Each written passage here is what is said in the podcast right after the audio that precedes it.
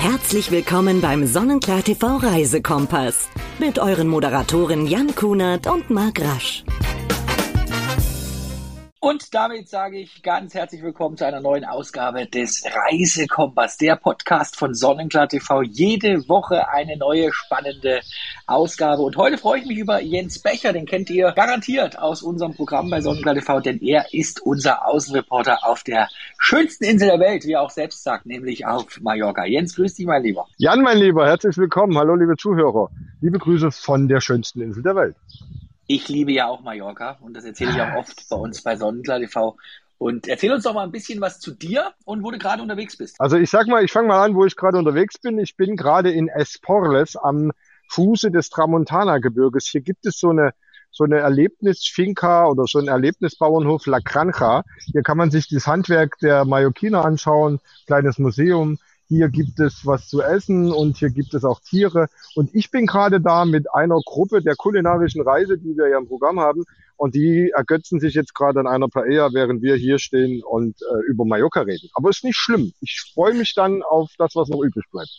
Absolut. Ich, ich hoffe, die Gruppe lässt dir ein bisschen was ja, übrig an dieser Stelle. Ja, du lebst ja nun, Jens, den Traum vieler Deutscher. Ja, den, die Auswanderung äh, nach Mallorca vor vielen Jahren bist du schon rübergegangen. Erzähl uns ein bisschen was zu dir und was dein Ziel war und warum du dich entschieden hast, Mallorca als deine neue Heimat anzusehen und dorthin zu gehen.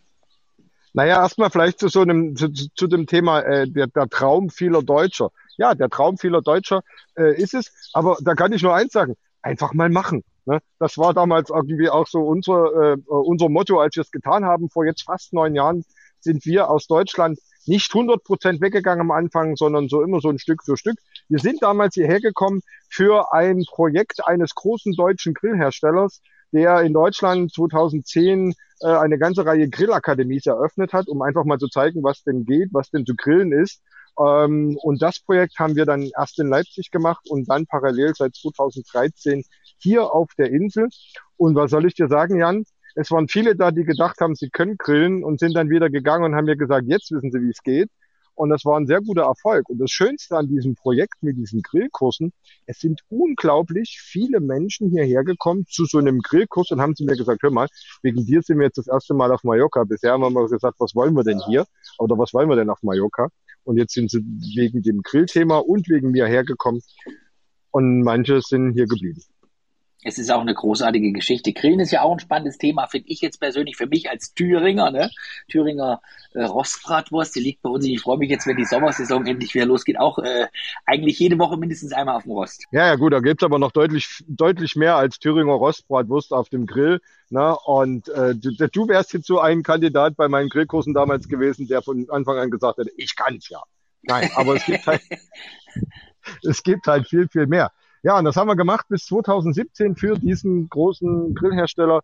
Dann haben sich unsere Wege getrennt. Wir sind aber trotzdem auf, die Insel, äh, auf der Insel geblieben. Es gab nie diese, diese Situation oder nie den Gedanken, äh, was machen wir denn jetzt? Gehen wir wieder zurück. Doch einmal, also als das Ganze losging dann mit diesem ganzen Pandemie und dem ganzen Thema, war so mal, naja, lass mich überlegen, zwei Minuten die Überlegung, was machen wir jetzt? Gehen wir zurück nach Deutschland oder bleiben wir hier? Äh, nach zwei Minuten war es schon wieder vorbei und es war klar, wir bleiben. Ehe wir jetzt gleich natürlich intensiver über Mallorca sprechen wollen und über die schönsten Ecken. Eine Frage habe ich noch. Wenn man Statistiken anschaut, äh, wenn es um Auswanderung geht, liest man ja oft, dass neun von zehn Auswanderungen scheitern. Warum liegt das oder Warum ist das deiner Meinung nach so? Äh, ich glaube, die Zahl, ohne diese Statistik zu kennen, würde ich sofort unterschreiben. Warum ist das so? Naja, schau mal, du kommst hierher als äh, Urlauber und siehst, wie das hier alles mit Leichtigkeit und mit Entspannung geht. Und du siehst das schöne Wetter und du siehst den Strand und du, du hast halt so ein Urlaubsfeeling. Und aus diesen entstehen viele Auswandererpläne. Und wenn sie dann einmal hier sind, die lieben Auswanderer, denken sie, das Leben geht genau so weiter, mhm. wie sie das in ihrem Urlaub erlebt haben. Ne? Und irgendwann ist dann halt auch mal klar, dass es nicht so ist. Ganz im Gegenteil. Also wenn du hier auf dieser Insel arbeitest, musst du deutlich mehr arbeiten als in Deutschland, um denselben Standard zu erreichen. Du hast natürlich den Vorteil, du kannst dir deine freie Zeit komplett äh, besser einteilen. Du kannst sie ganz anders nutzen als in Deutschland, weil wenn du dann irgendwie Freitag, Samstag, Sonntag mal irgendwie ein paar Stunden frei hast, fährst an Strand und bist im Urlaub. Aber das ist so ein Grund. Und dann ist es halt auch so ein bisschen die, naja, wie soll ich sagen, die Blauäugigkeit, ne? So dieses, ach ja, wir machen jetzt mal das zehnte Restaurant in dritter Linie auf, aber mit Gastronomie hat man vorher noch nie was zu tun, ist aber ein cooles Leben. Und das ist so ein bisschen das, das, das Thema. Liegt auch ein bisschen daran, äh, es läuft ja regelmäßig in diversen deutschen Fernsehsendern das ein oder andere Format, wo man sich dann denkt, ja, klar, das weckt halt äh, Gelüste hierher auszuwandern oder nicht nur hierher, überall hin. Jetzt sagst du es ja selbst, ich bin ja auch der Meinung, Mallorca ist die schönste Insel der Welt. Was macht Mallorca ja. zu einem der beliebtesten Reiseziele überhaupt? Das ist eine sehr spannende Frage und das ist halt so eine, da, da gibt es so viele individuelle Antworten drauf. Aber das Spannendste an dieser Insel ist halt für Deutschland, sie ist relativ schnell erreichbar und man ist relativ schnell in einem anderen, äh, in, in, in einer anderen Klimazone, man ist in einem anderen Wetter und man hat sofort das Urlaubsgefühl. Ich finde, Mallorca hat so viele, viele, viele schöne Ecken. Mallorca hat so viele interessante Ecken und ist deutlich mehr als nur Strand und nur ähm, Party, was ja bei vielen leider in Deutschland immer noch so im Gedächtnis hängen bleibt oder hängen geblieben ist. Was ist für dich die schönste Ecke auf Mallorca? Das liegt ganz daran, was gerade für eine Jahreszeit ist und äh, was gerade so aktuell ist. Es gibt da viele schöne Ecken. Na klar ist es im Sommer so der Strand. Äh, es kann aber auch mal die Stadt Palma sein, die jetzt im Frühjahr oder im Herbst zu einem entspannten Stadtbummel einlädt, der teilweise auch, ja, wenn man die Frau mit hat, viel Geld kostet. Egal ähm, also die schönste Ecke, klar. Da kannst du jetzt jemanden aus Antratsch fragen, der sagt, natürlich ist Antratsch die schönste Ecke. Dann kannst du jemanden aus Palma fragen, der sagt, Palma nichts anderes. Und ich sage dir, wir wohnen ja im Südosten der Insel, im schönen Städtchen Porto Colom. Und ich sage das, der Süden, der Südosten, das sind die schönsten Gegenden dieser Insel. Also ich bin ja persönlich auch schon wirklich mit dem Auto zig Male über die ganze Insel gefahren. Ich finde auch, dass jede Ecke irgendwie so seinen eigenen Charme hat, seinen eigenen Reiz in der Tat, das ist so. Und ich sagte ja gerade eingangs, wir stehen hier in Porto, äh Quatsch, in Porto Colom nicht, wir stehen in Esporles am Fuße der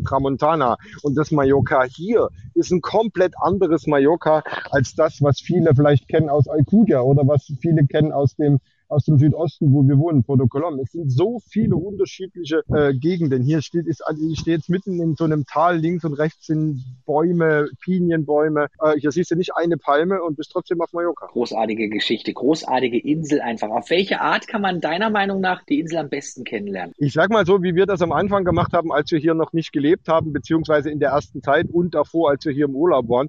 Wir haben uns einfach ins Mietauto gesetzt und sind losgefahren und abwechselnd konnte einer sagen, wo es lang geht an der nächsten Kreuzung. Äh, einmal hat gesagt links, der andere hat gesagt rechts und dann bist du halt immer der, der, der Nase nachgefahren. Und irgendwo, das ist halt so spannend hier auf dieser Insel, es ist nun mal eine Insel, du kannst dich so sehr nicht verfahren. Und irgendwo steht immer Palma ausgeschildert. Und wenn du doch mal nicht weißt, wo du bist, fährst du erstmal Richtung Palma, weil von da aus solltest du dann den Weg dorthin finden, wo du hingehörst. Und das ist auch die Empfehlung, die ich geben kann. Nehmen Sie sich ein Mietauto, nehmen Sie sich im Sommer ein Fahrrad und fahren Sie einfach mal drauf los und entdecken Sie mal das, was nun nicht unbedingt in jedem der großen Reiseführer steht, ne? weil das macht es halt echt aus. Diese Geheimtipps, was ist dein persönlicher absoluter Geheimtipp, wo du sagst, wenn man auf Mallorca unterwegs ist, das sollte man sich unbedingt sehen, das darf man nicht verpassen. Also hör mal, weißt du, du fragst mich jetzt nach meinem Geheimtipp und hoffst ernsthaft, dass ich dir den verrate. Vergiss es. Das werde ich natürlich, das werde ich natürlich nicht tun. Nein, also es gibt da jetzt nicht so einen Geheimtipp. Ne?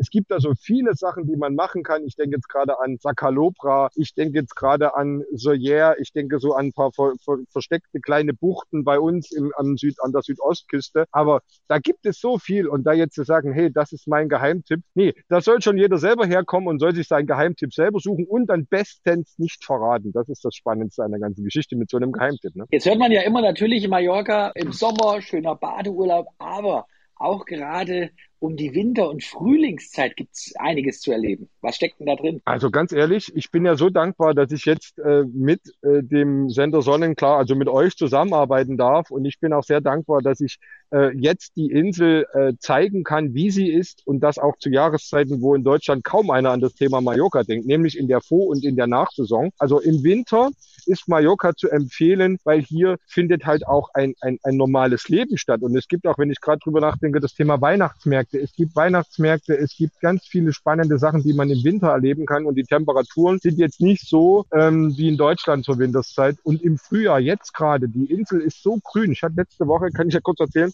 hatte ich Freunde auf der Insel, die sonst nur im Sommer, im August hier waren. Die waren völlig platt, wie grün diese Insel ist. Also mhm. na, das, das erwartet ein Urlauber nicht, der im August hierher kommt für 14 Tage. Der kann, kann sich gar nicht vorstellen, wie hier alles grünt und blüht und die Wiesen sind bunt und das ist so sensationell. Und das sind halt so diese Geschichten.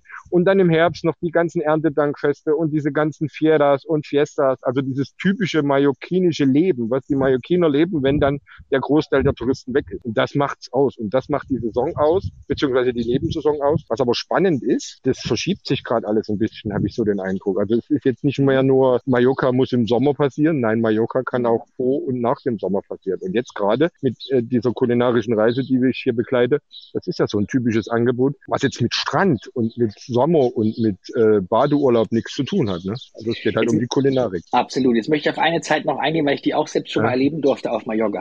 Die Mandelblüte von Ach, Januar okay. bis März. Und da gibt's ja bei uns eben auch die Möglichkeit, fantastische Reisen zu buchen. Also ein, eins möchte ich klar, mal, mal kurz klarstellen zur Mandelblüte. Du hast es schon äh, den, den Rahmen der Mandelblüte schon größer gefasst, als das in Deutschland meistens äh, kommuniziert wird.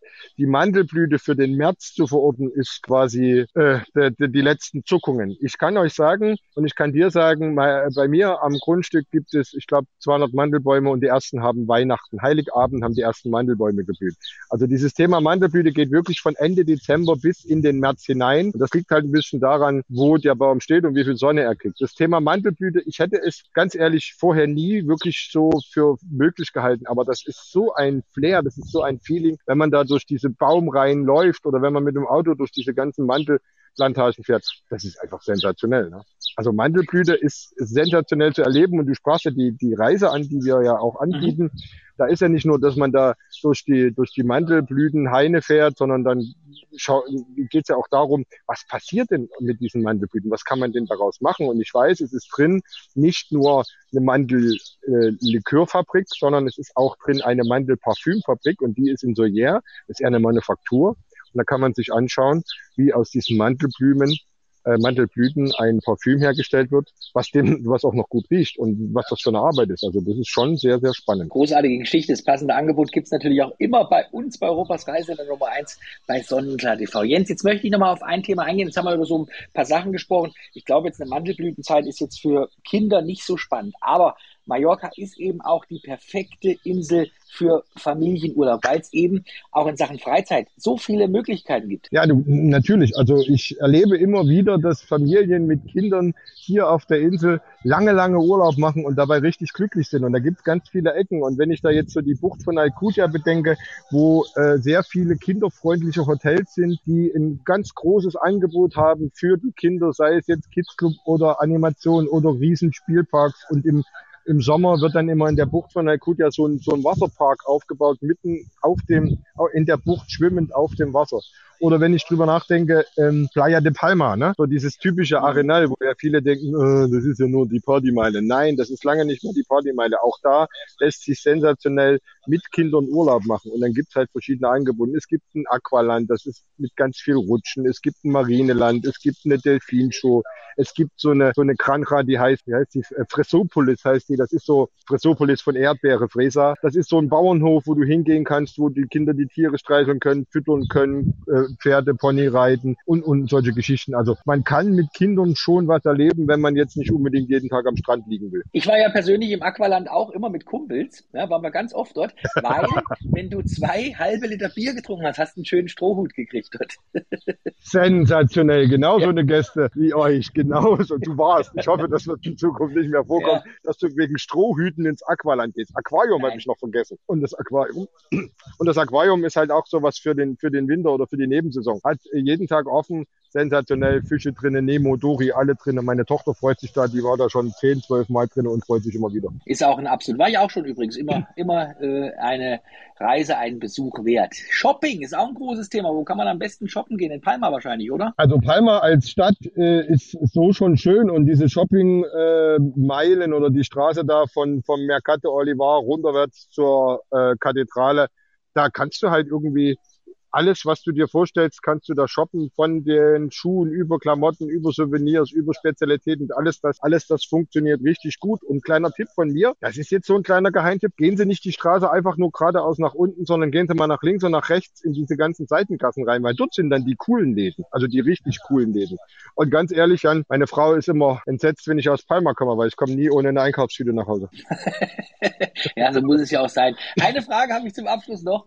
Ähm, das ist das Thema Essen. Hast du ein absolutes Lieblingsrestaurant? Schau mal, und das ist auch wieder so eine Geschichte wie vorhin mit diesen äh, Geheimtipps oder mit diesen Lieblingsecken. Na klar, gibt es Lieblingsrestaurant, aber auch äh, Restaurants, aber auch das ist wieder abhängig davon. Was haben wir für eine Jahreszeit? Äh, was was was ist für ein was habe ich für ein Gefühl? Was was es gibt bei uns an der an der an, am Strand von Porto Colom in der Cala Marcel gibt so eine kleine süße äh, Strandbude, so einen kleinen Chiringuito. Da sitzt du schon mal im Sommer und genießt mit den Füßen im Sand äh, den Sonnenuntergang. Und äh, das ist halt so im Sommer so eine Geschichte. Im Winter gehst du gerne mal deftig essen, da gehst du auch mal gerne typisch äh, mallorquinisch essen. Oder an der Playa gibt's mittlerweile nicht nur die bekannten Sauf- und Party-Restaurants, sondern da gibt's halt auch sehr viele, wo du sagst, hey, da lohnt sich mal hinzugehen. Mir fällt ein Alfaro Beach und, und Chalet Siena und so eine Geschichten. Also da gibt's schon viele, viele, die man aber alles selber ausprobieren sollte. Also da steckt einiges drin. Wir könnten wahrscheinlich noch stundenlang drüber sprechen, Jens. Man muss Tage. es einfach erlebt haben. Man muss es erlebt haben und ich kann echt nur jedem einladen. Kommen Sie nach Mallorca, genießen Sie das, was wir hier jeden Tag haben und entdecken Sie Mallorca genauso, wie es wirklich ist und nicht so, wie es scheint zu sein. Und uns ist jeder herzlich willkommen, der sagt, ich möchte jetzt mehr als das, was ich schon kenne und ich will die Insel